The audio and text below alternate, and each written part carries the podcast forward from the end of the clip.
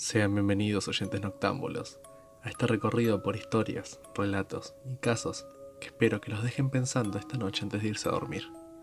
Sin más, yo me presento, soy Juan Salaverry y espero que lo disfruten.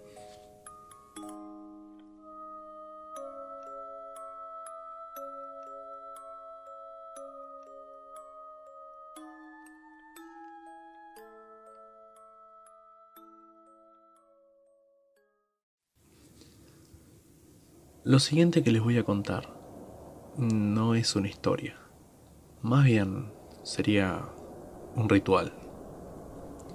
Antiguas leyendas, mitos y rumores nos hablan de que las noches pasadas el equinoccio de invierno, entre las 4 y 5 de la mañana, se crea un vacío de tiempo. Antes de continuar, quiero aclarar que mm, yo solo doy la información no me hago responsable por lo que pase y si quieres continuar y realizar el ritual, solo soy el mensajero.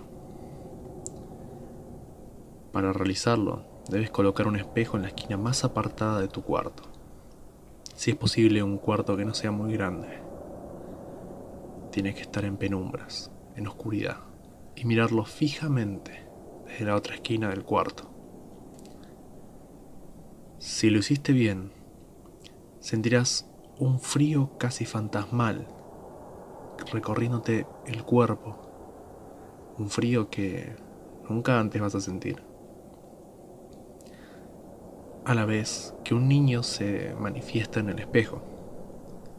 Verás que sale de la parte de atrás de tu reflejo, pero no te preocupes, no lo vas a tener al lado. Tampoco voltees. Tienes que mirarlo fijamente nunca rompas el contacto visual. El niño se presentará sin piel y con sus cuencas oculares con un negro muy profundo. Un negro tan profundo que pensarás que no tiene fin. Este ente te hará cinco preguntas, cinco preguntas muy específicas sobre tu vida y debes contestarlas correctamente. Si no, por cada error uno de tus sentidos va a desaparecer y lo vas a perder para siempre. Pero por cada pregunta que contestes correctamente, podrás decir el nombre de alguien que odies o detestes, no importa. Lo importante es que esta persona, en 24 horas, despertará sin piel y sin ojos. No hace falta aclarar que va a estar muerta. Debes pensar su nombre, su rostro, relacionarlos. Pensar cada detalle de él, como es, cada facción. Y decir el nombre en voz alta. El crimen perfecto, ¿no? Sin testigos, sin culpa, no tenés que rendirle cuentas a nadie, nadie va a venir a tocar a tu puerta. Solo vos y tu conciencia conocen la verdad. Ahora, yo te pregunto, ¿correrías el riesgo? ¿Correrías el riesgo por una venganza?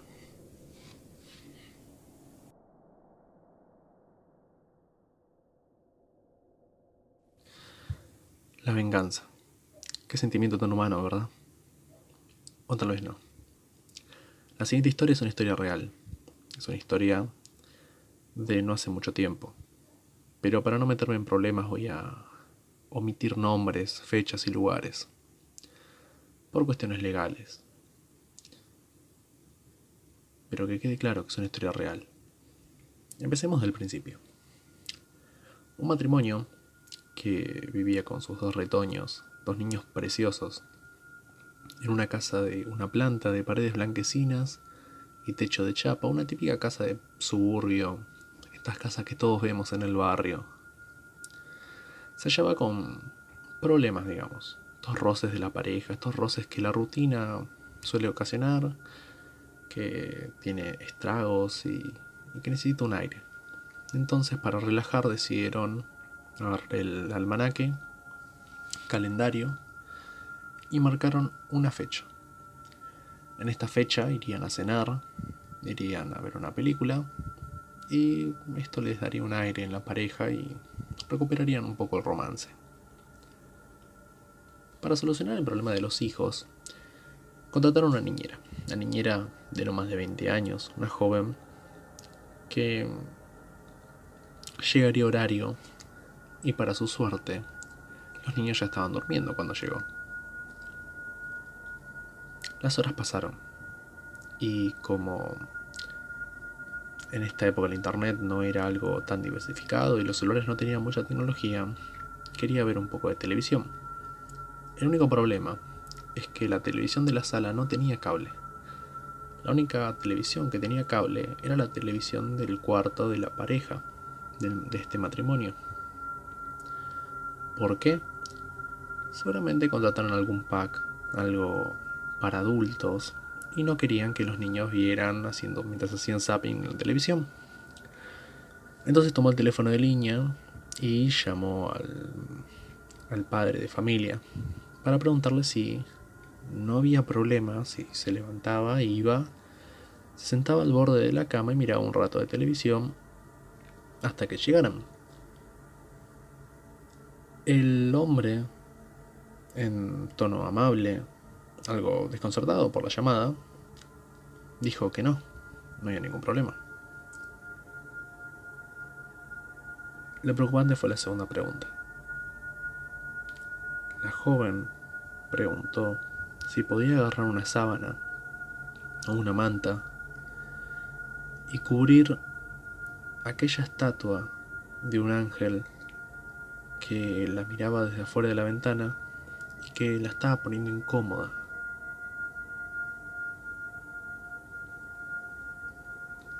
Cuando sus labios terminaron de pronunciar esta frase, el hombre se quedó en silencio. Unos largos minutos en silencio. O por lo menos ella creyó que eran minutos. Tal vez fueron segundos. Contestó que no había ninguna estatua.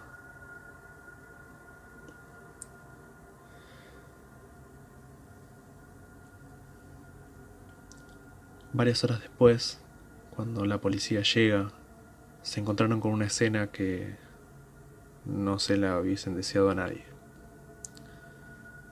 La joven y los retoños de la pareja, desplomados en el suelo, envueltos en una macabra escena, rodeados de espesos, grandes, profundos, charcos de su propia sangre de un color ya casi bordó.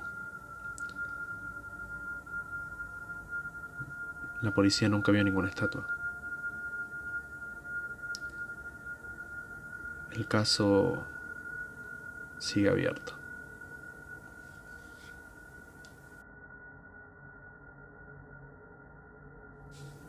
Escalofriante, ¿no? Supongo que hay que estar un poco más atento a aquellas cosas que nos observan desde la oscuridad. La siguiente historia es una historia también real, un poco más nueva. Una historia que me gusta llamar como la fotografía. Todo empezó cuando un niño muy inteligente, ya entrado en la pubertad, estaba en sus clases de matemática si bien era alguien muy inteligente, no lo eximía de las clases.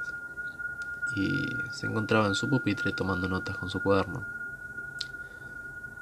Como los temas ya los conocía, esto se le hacía un poco más aburrido, un poco soso. Entonces para distraerse el joven miraba por la ventana y observaba la calle.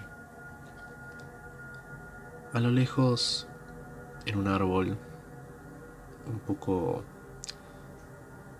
lejano, tuvo que hacer un poco de fuerza con, la vista para poder verlo, divisa una hoja de papel. Y no sabe por qué, pero le llama muchísimo la atención.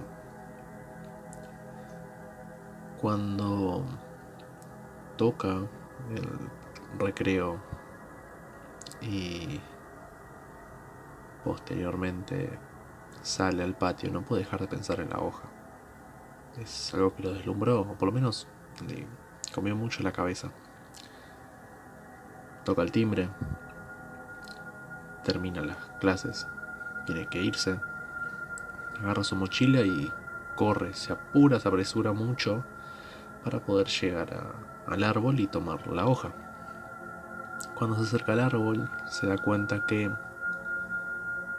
la hoja de papel es muy gruesa, es una hoja muy gruesa está doblada a la mitad. Cuando la desdobla, se da cuenta que es una fotografía, una fotografía muy hermosa, o mejor dicho, la persona que está en la fotografía es muy hermosa. Es una niña que nunca antes ha visto. Una niña de cabellos negros, largos, una tez muy blanca, rasgos faciales muy delicados, muy finos, y dos ojos celestes. La joven en la fotografía está levantando la mano derecha y realizando la, la señal de la paz, el signo de la paz, aquella, aquel signo de los dos dedos levantados. Esto por alguna razón lo cautiva. En ese momento, esa niña, esa chica, aparta otros pensamientos de la mente del muchacho. Su mente ya no está llena de frivolidades. Esa niña es dueña de sus pensamientos ahora. Al otro día y con fotografía en mano, va a preguntarle a sus compañeros, ya que si la fotografía estuvo cerca de la escuela, es lógico pensar que sus compañeros conocían a esa chica. Por desgracia, sus compañeros no la conocían. Le contestan que no. Le pregunta a sus maestros entonces y la respuesta no es diferente. Le dicen que no. Un poco frustrado, el joven vuelve a su casa con el corazón un poco roto por no haber encontrado una respuesta a quién es esa hermosa niña y se acuesta a dormir cuando cae la noche. A eso de las 2, 3 de la madrugada, el joven se despierta por unas risitas, unas risitas muy infantiles, de una voz muy suave. El joven se asusta, está aterrado, no puede ni moverse. Recorre con los ojos cada centímetro de la habitación ese cuarto oscuro que fue devorado por la noche. Se tapa con la sábana hasta los ojos, de la cabeza, y entre miradas y, y temblores el joven logra conciliar el sueño de nuevo. Al otro día, ya un poco, un poco más desesperado, el joven toma la fotografía y le pregunta a su hermana si conocía a esta niña o si alguno de sus compañeros la conocía. Esta le responde que no, que no es así. Toca todas las puertas del vecindario, le pregunta a todos sus vecinos si vieron a esta niña y la respuesta es no. La búsqueda para este entonces se vuelve casi patética, porque ya no cree que vaya a dar frutos. Pero es joven. Y bueno, está enamorado.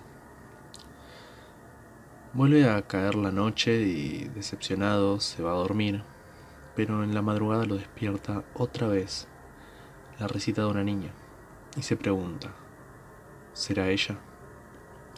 El miedo lo invade, pero un poco menos tal vez porque el miedo y la obsesión son fuertes, pero la obsesión a veces gana. Y el muchachito se levanta, se llena de valor y va hacia la ventana. Porque si bien no sabe de dónde vienen las risitas, una cosa es segura, de adentro de su casa no son. Se asoma a la ventana y ahora las risitas son un poco más fuertes. Jugado por jugado, decide salir. Baja las escaleras con el mayor silencio posible, puesto que no quiere despertar a nadie. Abre la puerta y se sumerge en el frío de la noche. Ahora las risitas son más fuertes. Así que lo obliga a caminar un poco más. Las risitas suenan una vez más. Y llega esta hasta la calle. Lo guían hasta la calle.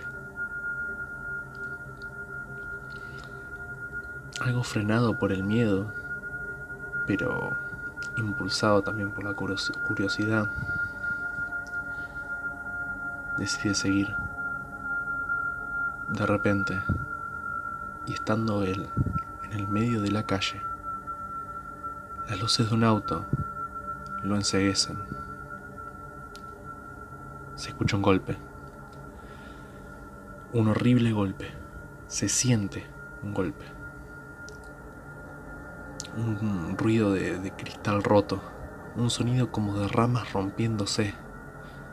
El cuerpo del niño rueda por el palabrisas y cae en la calle. Inmóvil, frío y muerto, en un charco de su propia sangre que cada vez es más grande. El conductor borracho pega el frenón, frena y con el corazón en la garganta porque el golpe le quitó la borrachera. Sabe lo que pasó, sabe lo que hizo. Sale del auto. Está jugadísimo. Se acerca al joven, tocándose un poco la cara, tratando de, limpiarse la cara, tratando de sacarse la borrachera con las manos. Se arrodilla junto al cuerpo ahora inmóvil y sin vida del joven. Toma la fotografía que está en la mano del niño. Cuando la desdobla, y se encuentra mirando, observando el rostro de aquella hermosa niña, se da cuenta que ya no está haciendo la señal de la paz. Ya no son dos dedos los que está levantando. Ahora son tres.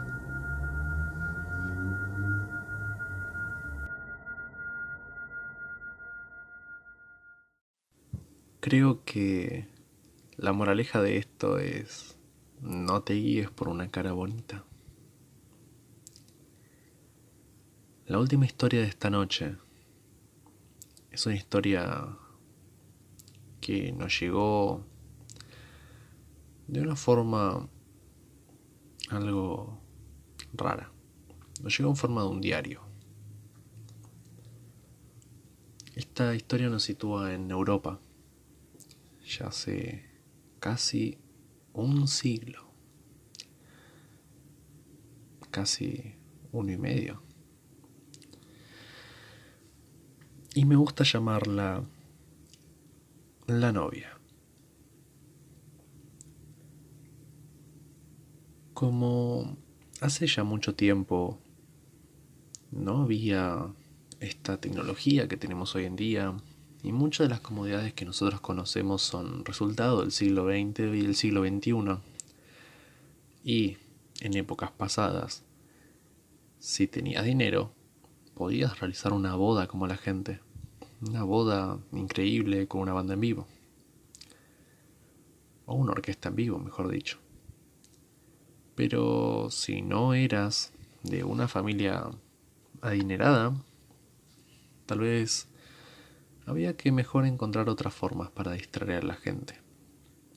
Y este era el caso de esta nueva pareja.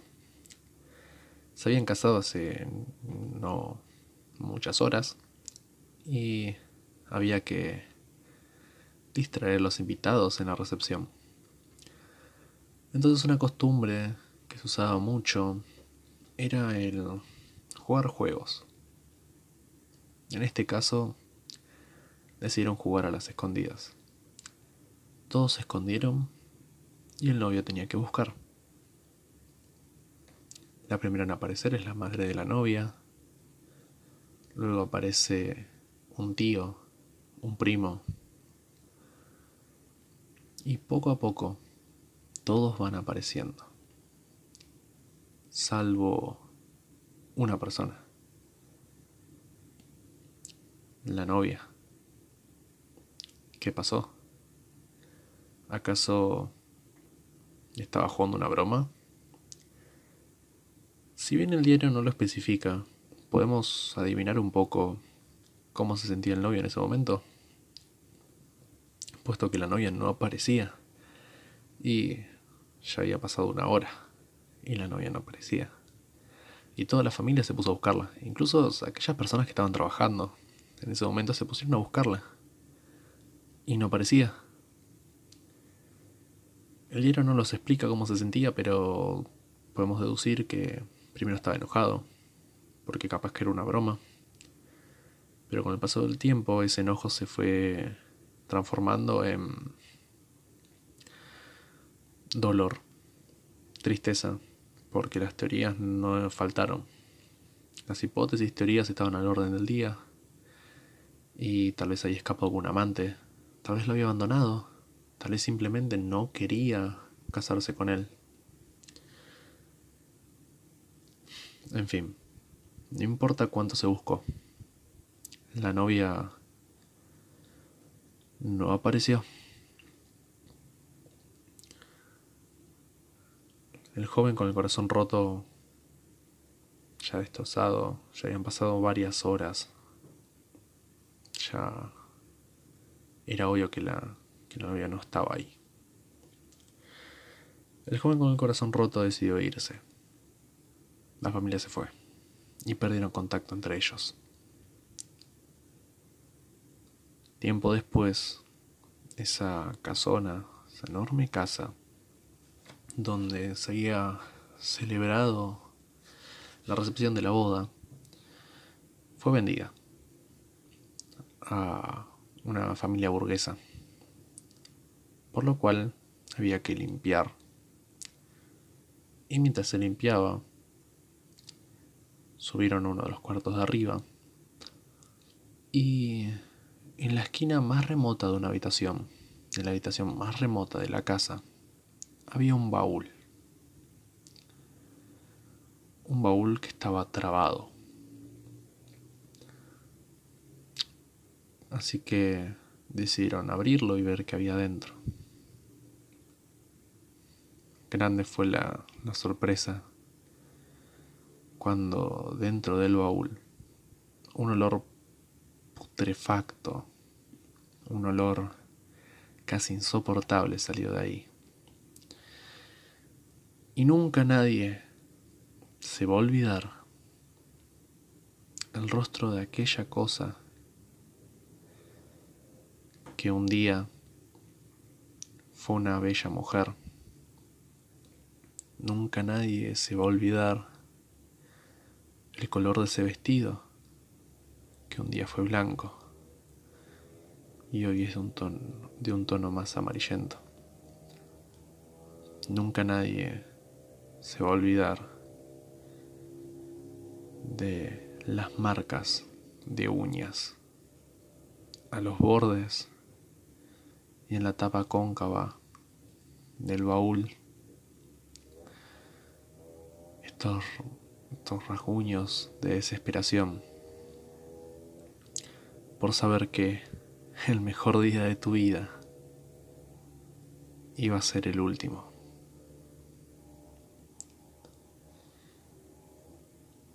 En conclusión, y para cerrar un poco, Cierran las puertas. Revisen abajo de sus camas. Fíjense en la oscuridad. No dejen pasar gente. La noche es larga. Es fría. Es solitaria. Tengan miedo a la oscuridad. O tal vez no. Yo soy Juan Salaverry. Espero que les haya gustado escucharme. Nos vemos en la próxima yo los voy a acompañar. Sean bienvenidos, como todas las noches, al Club de la Medianoche. Nos estamos escuchando. Adiós.